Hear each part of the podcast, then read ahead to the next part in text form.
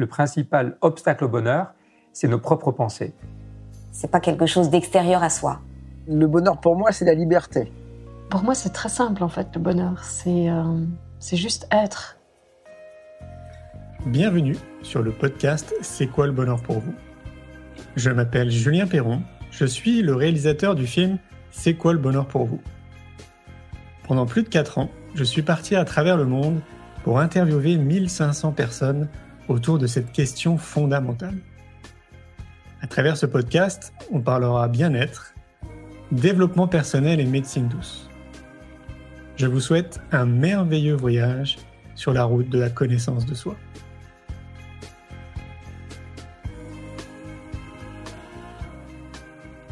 Aujourd'hui, j'ai le plaisir de recevoir Alexandre Jost. Alexandre est le créateur de la fabrique Spinoza.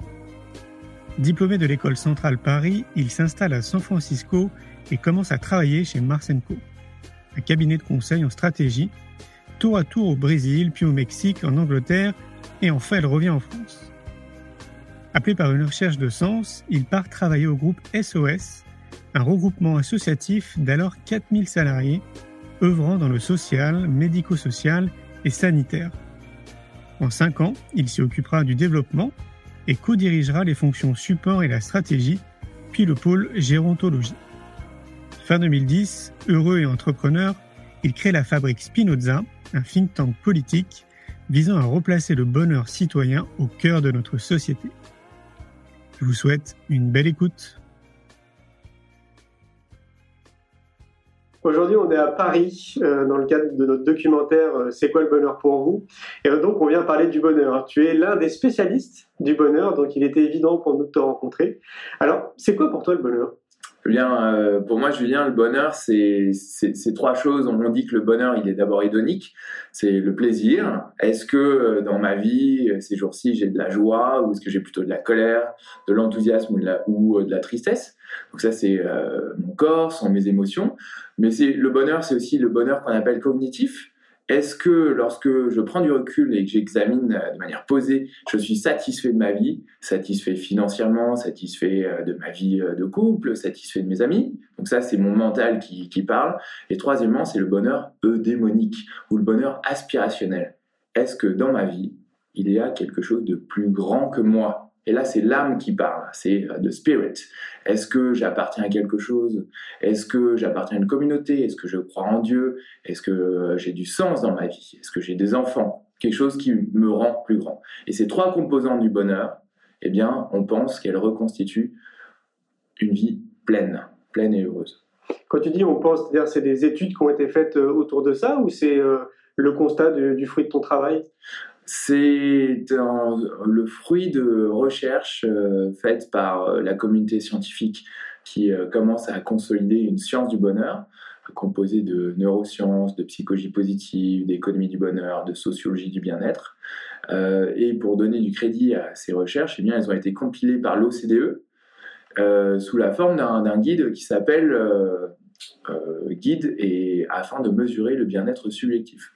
Donc, après des milliers d'années de civilisation et de science, on est en mesure de décrire les facettes et les constituants du bonheur. Ce qui voudrait dire qu'il y aurait des, outils qui nous amènent vers le bonheur? Oui, euh, je pense que les trois étapes pour parler du bonheur, c'est d'abord s'interroger, ensuite euh, le rechercher, après consolider euh, la science pour en comprendre les mécanismes, et effectivement, en dernier lieu, eh bien, produire des outils, des outils, pas des recettes, mais des outils, c'est-à-dire validés scientifiquement, qui permettent de, nous épanouir individuellement ou collectivement. C'est ce que tu fais toi à travers ton travail? Bien, nous, la Fabrique Spinoza, on est un club de réflexion, le think tank du bonheur citoyen. Et notre objectif, il est à la fois grand et modeste, c'est de mettre le bonheur en débat. Et on pense qu'en le mettant en débat, eh bien, d'une part, on encouragera les chercheurs à poursuivre leurs travaux, mais d'autre part, ce sujet viendra et trouvera sa place dans différents endroits, au Parlement, à l'exécutif, dans les écoles, dans les villes, dans les entreprises et aussi dans nos vies à nous, puisque ça nous fera réfléchir. Et le constat jusqu'à présent, c'est que c'est possible, tu y arrives? Eh bien, les choses changent très très vite. Euh, en juin 2015, on observe que les médias se sont emparés du sujet, euh, que, vous savez, on, tu sais, Julien, on parle de marronnier, on voit de plus en plus de sujets qui reviennent tous les automnes, comme les marrons, et le bonheur est en train d'en devenir un. les médias en parlent de plus en plus, les entreprises s'interrogent et se disent est-ce que ça ne serait pas un chemin bon parce que les hommes et les femmes sont fatigués, et en plus un chemin de compétitivité? Euh, les écoles s'aperçoivent que les élèves sont malheureux. On fait partie des pays euh, de l'OCDE où les élèves ont le moins envie d'aller à l'école, sont le moins en confiance et euh, où il y a le plus de mal-être. Les villes se demandent comment se mettre en valeur, être plus attractives, y compris en termes de tourisme. Donc toutes les composantes de la société se, en viennent à penser au mot bonheur. Est-ce que tu as l'impression qu'il y a une phase d'accélération ces, dernières années ou euh, c'est exponentiel progressivement? C'est une bonne question. Je pense qu'on est en train de passer de signal faible à euh, mouvement de fond et que euh, on a deux forces qui, se, qui rentrent en choc la première, c'est une envie euh, des citoyens de penser à leur individu, euh, donc au bonheur. c'est les organisations qui recherchent des nouveaux modèles. Et puis, on a d'autre part une force de résistance qui est notre scepticisme français, qui est notre goût de la critique et qui fait aussi notre force et qui nous invite à être très vigilants par rapport à, un nouveau dada qui nous amènerait à une nouvelle philosophie grandiose et qui en fait n'est que mercantile. Donc c'est le choc de ces deux, un appétit d'un côté et une résistance de l'autre. On pense qu'aujourd'hui, eh bien, le schmilblick continue à avancer et que la, la réflexion se poursuit sur le bonheur citoyen. Mais on n'est pas à l'abri d'un mouvement euh, réactionnaire qui dirait euh, enfin bon, on va revenir à des vraies choses, euh, la sécurité, les lois économiques, et puis le bonheur, arrêtez de nous, nous embêter avec des ressucés New Age résurgentes au XXIe siècle. Tu veux dire que ça, c'est très français, quoi? C'est particulièrement français d'avoir une méfiance vis-à-vis des, concepts. On est un pays du dualisme. on, met en doute on met en doute les choses. Donc euh, si je, t'amène un nouveau concept qui n'est plus la liberté, l'égalité, la fraternité, mais qui est euh, le bonheur, enfin un nouveau, euh, on s'entend, eh bien ta réaction en tant que Français, ça sera dire oui mais, avant même d'écouter. Donc la réaction c'est le bonheur citoyen, oui, mais on va pas nous rendre heureux. Oui, mais il y a des choses plus importantes. Oui, mais quelle est votre intention? Oui, mais est-ce que c'est vraiment le but dans l'existence? Oui, mais je n'y crois pas. Bref, on va égrener toutes les, euh, toutes les raisons de ne pas s'emparer d'un sujet et de le faire avancer. Tu penses que toi, c'est le but euh, de notre existence, que c'est euh, c'est une quête, le bonheur Alors, les, les, mots sont vraiment importants là-dessus. notre vision à la fabrique Spinoza, c'est de dire que le bonheur est une aspiration fondamentale, consciente ou inconsciente, de tout être humain. Ce sont les mots qu'on a choisis.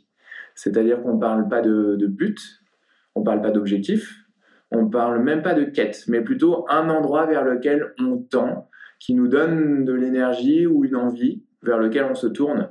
Et parfois, de manière inconsciente, c'est Pascal qui nous dit que même quelqu'un qui se suicide cherche à être heureux, au sens où il cherche à être moins malheureux. Donc, c'est une inspiration et non pas une réflexion de chaque jour qui euh, deviendrait obsessive, voire qui serait une injonction. C'est Pascal Bruckner qui, euh, dans euh, L'euphorie perpétuelle, je crois, nous dit arrêtons de nous donner une injonction lourde d'être heureux dans notre société. en d'autres termes, on va éviter de se rajouter à notre sac déjà bien lourd, celui qu'on a sur les épaules, et bien en plus euh, la nécessité d'être. J'imagine que, euh, que tu voyages à travers, le monde. Je pense que tu dois voir aussi comme moi les, différences culturelles. Euh, et moi, ce que je constate, c'est qu'il y a quand même quelque chose, un, terreau très français, justement, de ne pas vouloir forcément se donner les outils, en tout cas d'être résigné pour tendre vers quelque chose qui, nous aspire beaucoup plus. Alors que dans d'autres pays, on voit que culturellement, ils sont éduqués justement de manière du coup totalement différente et on les sent plus épanouis dans leur vie. Hmm. Tu, le vois toi aussi ça? Euh, On observe euh, pour, euh, pour comment dire? Il y a cette chercheuse en économie du bonheur qui s'appelle Claudia Sénic, qui est une femme très, très en pointe à l'école d'économie de Paris. Et Claudia Sénic me dit il y a un pessimisme français qu'on peut objectiver parce que lorsque les conditions de vie euh, objectives eh bien, sont les mêmes entre la France et un autre pays, eh bien, à condition égale, le français est moins heureux. Encore plus fort que ça, si vous prenez un français, non, un italien par exemple, que vous euh, le faites euh, immigrer en France, lorsqu'il arrive en France, eh bien, il va progressivement rejoindre le niveau de pessimisme euh, des Français. Donc là, on parle d'inconscient collectif très puissant, là. Oui, on parle de, de phénomènes culturels. On a amorcé une étude à la fabrique Spinoza qui s'appelle la France moreuse, très mauvais jeu de mots, morose et heureuse à la fois, et qui identifie un certain nombre de raisons alors il y a des raisons telles que euh, c'est une attaque directe, euh, Julien, les médias euh, qui, à l'inverse de, ton projet, vont mettre en avant une certaine morosité, une certaine négativité dans, les informations. Il y a des causes qui sont plus profondes, hein, comme on parle d'ambivalence ou de, relations complexes à, l'État. Le, mot, c'est la contre-dépendance à l'État. Euh, on a à la fois un État dont on exige une protection totale, euh, tel un papa, et en même temps un, État que l'on rejette comme euh, privateur de, liberté, nous assommant avec l'impôt, et donc un papa dont on veut se libérer. Et c'est cette contre-dépendance à l'État qui souligne une relation difficile à l'autorité et fait qu'on n'arrive ni à se libérer, ni à être reconnaissant. Et notre relation infantile vis-à-vis des institutions, ça serait un des critères français euh, d'une révolution euh, mal digérée qui nous rendrait malheureux. D'accord. Ça, c'est un phénomène.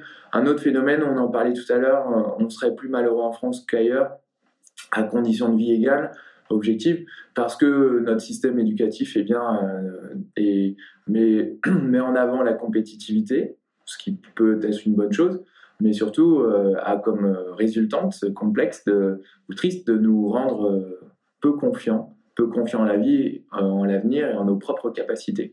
Lorsqu'on pose la question à des étudiants, à des lycéens, pensez-vous que l'école vous a bien préparé à la vie adulte? Encore une fois, par rapport à d'autres pays de l'OCDE, eh bien, on répond, on répond mal ou avec peu de confiance.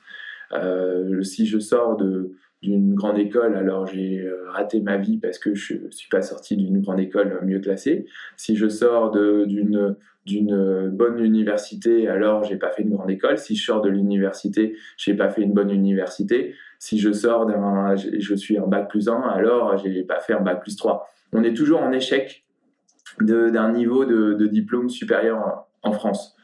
Euh, on a donc peu de confiance en l'avenir. Ouais, ouais. Pardon, euh, donc il y a cette deuxième grande raison, euh, c'est l'école. Après, euh, je recherche une, troisième grande raison qui fait que en France, on serait finalement heureux individuellement, mais moins heureux collectivement.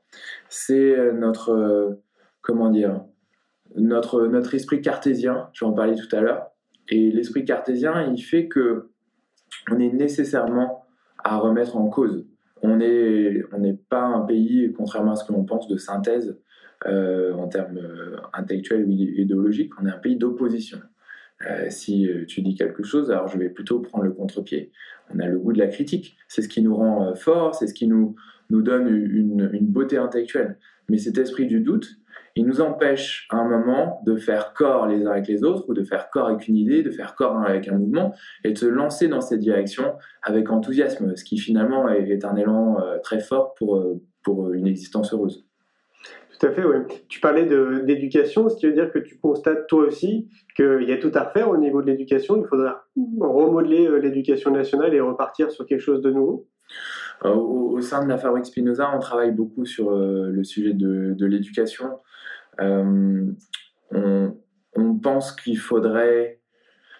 Les mots refondation font toujours peur, mais qu'il faudrait on est plus partisan de, comment dire d'encourager des, mutations euh, progressives.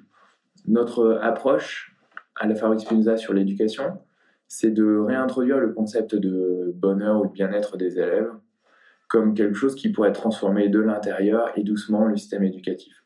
Si on pose la question, comme on est en train de le faire avec un lycée euh, à Lyon, de l'éducation nationale, euh, aux élèves de comment ils se sentent, qu'on examine cet audit ou ce questionnaire avec les professeurs, les enseignants, avec les parents, et qu'on cherche des solutions collectives au niveau local, voire au niveau national, alors on est capable de transformer intégralement le système éducatif. Simplement en ayant posé la question de comment est-ce que tu te sens Comment est-ce que tu te sens en termes de programme Comment est-ce que tu te sens en termes de climat dans la classe Comment est-ce que tu te sens en termes de relation avec les copains, relation avec le professeur Parce que la problématique du bonheur, elle remodèle, elle examine, c'est un prisme qui fait retravailler entièrement un sujet. Donc plutôt que se demander est-ce que notre système éducatif il produit euh, les bons diplômes? Est-ce qu'il produit euh, de, de, la sécurité euh, ou un, bon climat dans notre société? Si on se demande est-ce que les élèves sont épanouis, par ce biais-là, de manière positive et finalement apaisée, on réinterroge complètement le système éducatif. Alors pour être plus concret, on pense que ces questions-là vont faire émerger les besoins d'une plus grande coopération dans la classe.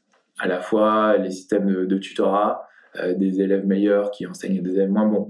Euh, on pense qu'il faut introduire plus de modes projet dans les écoles. On pense également qu'il faut que la pédagogie soit euh, plus adaptée à chacun des élèves.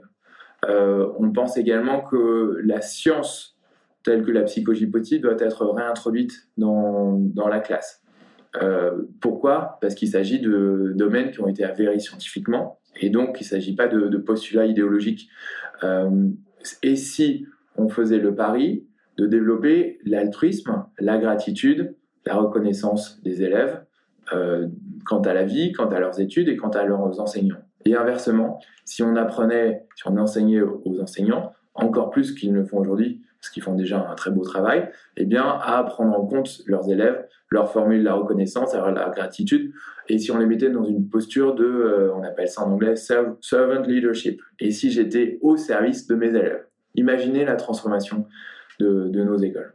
Tu prêches à convaincu. Nous, on organise un festival euh, qui va dans ce sens-là. Justement, c'est le festival pour l'école de la vie qui aura lieu le 11 juillet et qui vient totalement dans cette direction, qui rejoint vraiment euh, à 200% ce que tu es en train de dire. Donc, euh, chouette, c'est bien. Je vois que les, énergies sont en train de se regrouper. Bah Là-dessus, ça me fait plaisir que tu dises ça. Nous, on, a organisé le 17 janvier 2015 les premiers ateliers du bonheur à l'école. Puis les 3, 4 et 5 juin, les mêmes à Nice et euh, la prochaine édition en 2016. Et chaque fois, notre objectif, c'est de conduire une transformation en associant les professionnels de l'éducation, tout l'écosystème euh, éducatif, à, une envie de changer les choses. C'est-à-dire que oui, on pense qu'il faut aller voir le ministère de l'Éducation nationale, mais on pense que les choses prendront du temps. Donc on a plutôt envie de s'adresser à tous les enseignants qui sont désireux de transformer euh, leur école via euh, la prise en compte du bien-être des élèves, euh, eh bien les, outiller, les faire réfléchir, leur apporter des formations, de telle sorte à ce que petit à petit, on en ait 1, 2, 10. Ils étaient 250 le 17 janvier. Euh, on espère que dans un an, ils seront 1000 et que, s'agrégeant les uns avec les autres, on puisse collectivement eh bien, entamer une transformation de, l'éducation euh, qui soit, comment dire, autour de laquelle il y ait de l'adhésion. Je suis bien d'accord. Pour moi, tout part de l'éducation. Donc, si on arrive justement à aller dans cette direction et d'essayer d'ouvrir un maximum euh, les portes, je pense qu'on d'ici trois générations, on aura une planète euh, qui tournera dans le bon sens. C'est bien trois générations. Comme les générations euh, s'allongent malheureusement. Mais peut-être une autre chose à dire, c'est que dans, quand on parle d'éducation, on a finalement différentes facettes. Il y en a une, c'est faire en sorte que euh, l'élève euh, soit épanoui à l'école, euh, parce qu'on passe beaucoup de temps à l'école, hein, entre 5 ans et 15 ans, enfin 16 ans au minimum, mais en fait dans la pratique ça peut aller jusqu'à 20 ans ou 30 ans pour certains, donc c'est important. Deuxième élément, eh bien apprendre à l'école, et un élève qui se sent bien, c'est aussi un élève qui apprend mieux. Et troisièmement, préparer à la vie. Donc préparer à la vie, ça veut dire beaucoup de choses, ça veut dire avoir appris des choses qui vous permettent de trouver votre place en société. mais ça veut dire, aussi dire eh bien, apprendre à ensuite avoir les clés pour viser un épanouissement dans sa propre existence. Et, ouais. et de ce point de vue-là, je trouve que euh, l'école rate le coche de nous préparer à une vie professionnelle parce que les métiers changent énormément, mais elle rate un coche peut-être qui est peut-être encore plus grave, qui est celui de nous apprendre des choses basiques pour être heureux. Je trouve pas normal que quand on sort du système éducatif, on ne sache pas que notre relation à l'argent conditionnera notre épanouissement futur. On a par exemple rassemblé 600 euh, lycéens euh, il y a deux ans euh, pour les faire travailler sur l'argent. On leur a donné un questionnaire sur l'argent de poche. Ils l'ont rempli, ensuite on l'a analysé, on l'a dépouillé, puis on leur a fait une restitution. Ils ont réagi à ça. Et ils ont découvert qu'ils étaient finalement à 15 ans déjà assez matérialistes. que pour certains d'entre eux, l'argent pouvait être une finalité en soi de la vie. Et 15% d'entre eux étaient prêts pour gagner plus d'argent plus tard, sans qu'on leur dise combien ils gagnaient, mais ils en voulaient plus, eh bien, à euh, être un requin, d'après leurs propres mots, euh, renier leurs valeurs, se mettre en danger, prendre des risques. Voilà. Et, pour autant, euh, la recherche démontre que être matérialiste, c'est finalement diminuer ses chances d'être heureux, parce que oui, l'argent, lorsqu'on en a plus, euh, augmente les possibilités de, son existence, mais peut devenir une, focale ou une, aspiration monomaniaque.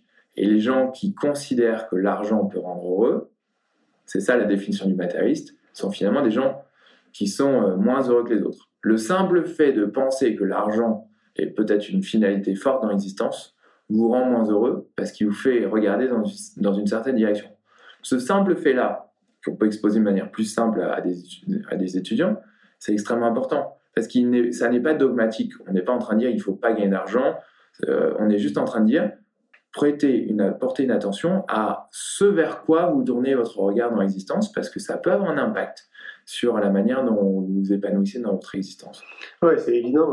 Euh, il y a une question qui me vient à l'esprit, c'est qu'est-ce qui t'a amené, à un moment donné, à te dire euh, moi, je vais créer mon activité autour du bonheur. Ouais. ben, euh, je réfléchis toujours un petit instant avant de répondre à cette question.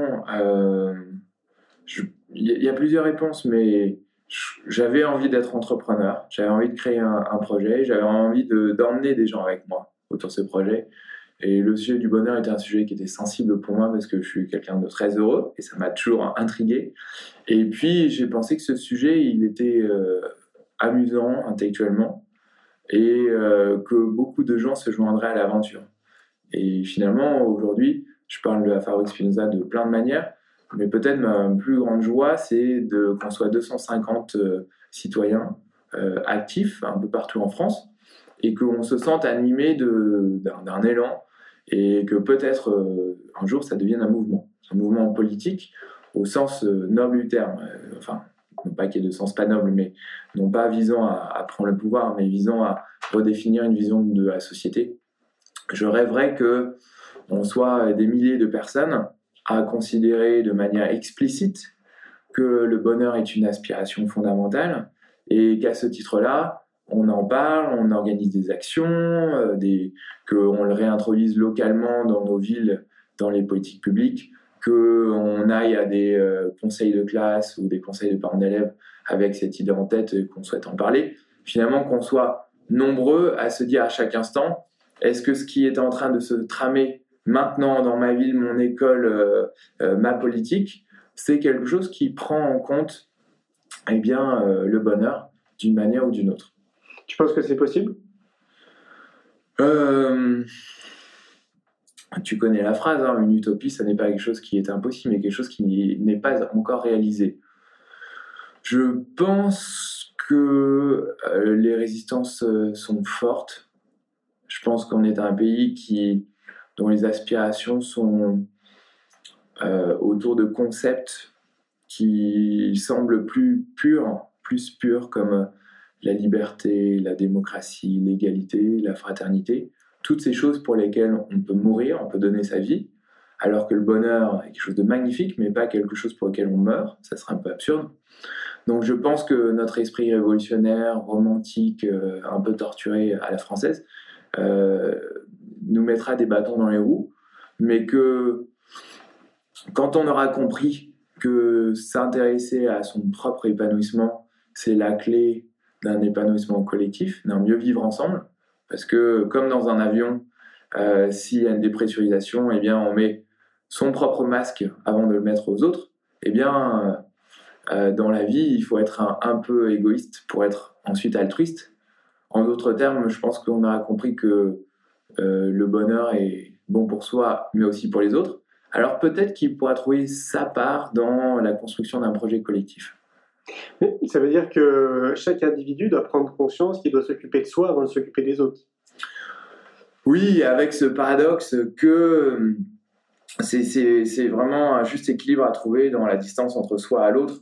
Euh, si euh, tu me donnes 100 euros et que je les utilise euh, pour moi, alors j'en serais moins satisfait, voire d'une moins bonne humeur que si je les ai utilisés pour quelqu'un d'autre. Que j'ai fait un cadeau, que je t'ai refait un cadeau après, ou que je l'ai fait à, ma chérie ou à mes amis.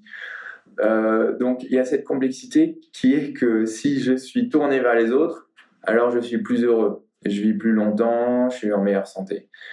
Pour autant, euh, je le sais parce que j'ai travaillé dans le monde du social et j'ai failli aller dans l'humanitaire. Euh, on nous disait euh, à l'interview pour Médecins sans frontières qu'il y a très peu de bonnes raisons de vouloir aider les autres. Donc c'est ce dur équilibre à trouver qui est de d'abord se sentir suffisamment bien soi-même pour aller vers l'autre. chez les bouddhistes, il y a deux grandes voies il y a la voie du petit véhicule et la voie du grand véhicule. La voie du petit véhicule, elle nous dit, je vais d'abord, je vais chercher à être heureux moi, à atteindre l'éveil. Et une fois que j'ai atteint l'éveil, eh bien peut-être que je choisirai de devenir un enseignant. Je ne sais plus comment on appelle ça, je crois qu'on dit un, un bodhisattva. Il me semble. Et je me semble. Et dans la voie du grand véhicule, on dit je souhaite atteindre l'éveil pour dès maintenant parce que j'ai l'idée de redonner ça dans le futur à d'autres. Mais peu importe, finalement, ces deux voies, elles, sont parallèles. Euh, je, pense que c'est, c'est, un, un faux débat, finalement. C'est une histoire de transmission plus qu'autre chose, peut-être?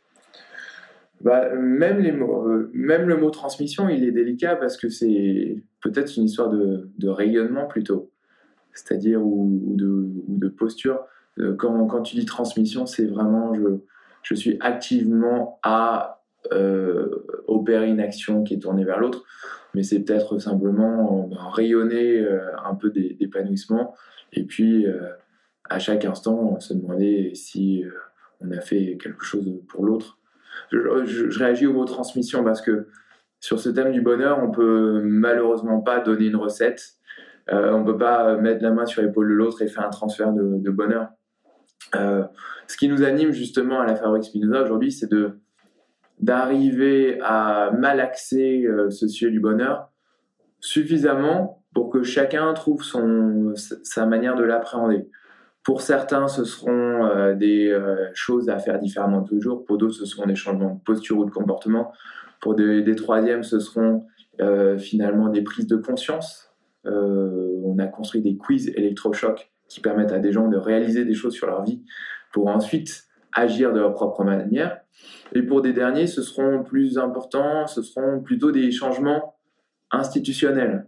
Euh, et ceux-là diront, moi je pense que favoriser le bonheur citoyen, ça passe par l'individu, mais on a aussi à rénover nos organisations, rénover notre système politique. Et on parle beaucoup dans, dans certains champs politiques de mainstreaming, c'est-à-dire on prend, on opère un changement systémique et on examine plutôt, on se dit et et que ou ou. Si tu vois ce que je veux dire. Oui, complètement. Tu n'as pas évoqué euh, la spiritualité? Est-ce que tu penses que c'est euh, c'est aussi une des clés euh, ou un des outils importants à cultiver pour, pour tendre vers le bonheur? Hmm. Au sein de la Fabrique Spinoza, on a un groupe de réflexion qui est parmi les plus grands défricheurs de, de notre organisation, qui étudie la, la place de la spiritualité en entreprise. Et on est surpris, on a, interviewé aujourd'hui 35 managers, de voir que parfois alors qu'ils ne le savent pas, eh bien, ils sont en train de mettre en œuvre euh, dans leur management au quotidien, auprès des hommes et des femmes, eh bien, une certaine qualité de vie intérieure. Et que leur centrage, leur capacité à viser quelque chose de plus grand qu'eux, euh, à être apaisé, toutes ces choses qui sont liées à la spiritualité, eh bien, un impact direct sur comment ils se sentent, mais aussi sur comment ils se comportent vis-à-vis de leurs équipes et vis-à-vis de leurs organisations. Donc là, j'ai mal répondu à ta question, mais je, voulais commencer par dire que la spiritualité est finalement une donnée euh, qui semble personnelle, mais qui a un impact très fort sur la société dans son ensemble. Si euh, nos amis euh, députés et sénateurs, et hommes et femmes, eh bien, faisaient une minute de centrage ou de méditation avant chaque session, je pense que la politique française serait bien différente. C'est une première réponse. Une deuxième réponse, c'est la spiritualité comme importante dans sa vie. Oui, probablement, mais sans, sans dictature. Euh, on a organisé il y a quelques années un dîner-débat entre Robert Misrahi, euh, l'interprète de Spinoza, philosophe, et euh, Mathieu Ricard, le porte-parole du Dalai Lama. Et il y a eu un très joli moment où Mathieu Ricard a dit à Robert Misrahi que la méditation n'était vraiment qu'une des voies possibles pour être plus heureux dans l'existence. Et je pense que venant de Mathieu Ricard, c'est une très très belle parole. De la même manière, je pense que on peut s'intéresser au grand concept de la spiritualité et se dire que si on arrive à faire partie de quelque chose qui va au-delà de sa propre personne, euh, qui nous transcende un peu, alors c'est important pour notre vie et on est dans la spiritualité. Est-ce que j'ai le sentiment, euh, avec toi Julien, de faire partie d'une communauté de gens qui euh, euh, modestement et euh, utopiquement veulent construire un monde meilleur, bah, ça me fait, ça me relie au genre humain, ça fait que je me sens bien. Mais ça peut aussi être euh, si j'ai le sentiment d'être relié à ma famille, à mes proches par de l'amour, alors je suis dans une spiritualité. Ou pour quelqu'un d'autre, la spiritualité, ça peut être de chercher à chaque instant d'être intègre, est-ce que lorsque je prends une décision, est-ce que lorsque je marche droit dans mes bottes dans la vie et à travers ces obstacles, j'ai le sentiment de dire euh, ce que je pense, euh, d'avoir le courage de l'exprimer et de savoir que j'exprime quelque chose de profond et quelque chose qui dit qui je suis, alors euh, cette intégrité-là, finalement, elle fait que je suis quelqu'un d'apaisé, de serein, et il me semble qu'il y a une spiritualité là-dedans parce que je fais de moi quelqu'un de plus grand que simplement un être agité ou, euh, comme disent les bouddhistes, euh, un esprit de singe, monkey mind. Un, dernier exemple de ce que peut être la spiritualité, eh bien, ça serait d'être, d'avoir une relation juste au temps. Est-ce que dans mon existence, j'arrive à avoir cette sérénité qui fait que les instants que je vis ne sont pas des successions de moments où je cours. Euh, c'est Zimbardo, euh, le, scientifique, qui établit des questionnaires pour définir nos profils temporels. Est-ce que je suis tout le temps tourné vers le futur? Est-ce que je suis à ruminer le passé? Est-ce que je suis nostalgique de manière positive du passé? Est-ce que je suis dans le présent euh, fataliste? Ou est-ce que je suis dans le présent en, le savourant? Et ce cocktail de facettes temporelles de ma personne, eh bien, me construisent une relation au temps. Et cette relation au temps, il me semble qu'elle est, qu'elle est spirituelle parce que elle change ma, elle change ma conscience au monde. Et pour euh, le présenter de manière moins ésotérique, euh, si alors que je reçois un email toutes les 5 minutes au travail et que lorsque je le regarde, je perds 10 points de QI liés à l'interruption que ça produit et que j'atrophie mon attention euh, endogène, comme disaient les scientifiques, euh, et que ce faisant, je deviens un être non centré, euh, en train de courir et stressant vis-à-vis de moi-même et des autres, est-ce que là, je suis pas en train de décrire une vie qui, de manière pragmatique, est profondément non spirituelle? Donc, finalement, pour conclure, je pense que les, la manière, les différentes manières d'intégrer la spiritualité dans, dans sa vie, euh, eh bien, sont, peuvent trouver un écho chez chacun d'entre nous, euh, sans hérisser les poils de, personnes qui seraient euh, athées ou profondément religieuses. Donc oui, tu prêches à convaincu. Est-ce qu'il y a une phrase, une citation qui te suit partout? Euh, Une citation qui me suit partout. Euh, que tu affectionnes Écoute, après avoir parlé du fait d'être centré, je me sens très peu centré car euh, il y en a une qui me vient à l'esprit, mais je ne sais pas si c'est celle qui représente ma pensée, mais je la trouve simple et belle. Spinoza dit L'homme est un Dieu pour l'homme. Et je trouve que cette phrase, elle est, elle est puissante parce que, bon, elle est bien sûr un peu prométhéenne ou mégalo, hein, mais elle, cherche à dire que dans une société complexe, évidemment, il faut chercher à transformer notre écosystème, à le faire évoluer positivement. Euh, mais en même temps, on a ce ressort intérieur qui fait que on est responsable et capable et puissant pour euh, changer les choses pour nous-mêmes, mais aussi pour les autres. Et moi, je suis toujours un peu étonné de voir à quel point, euh, comme je le disais tout à l'heure, eh bien, on se tourne vers des solutions qui sont externes. On se tourne vers l'État, on se tourne vers les institutions, on râle contre sa ville, alors que euh, vous pourriez imaginer un monde dans lequel, lorsque euh, un réverbère est en panne dans la rue, tu frapperais à la porte de deux ou trois voisins et puis euh, tu irais acheter l'ampoule et tu la changerais toi-même. Ça paraît complètement punk comme idée.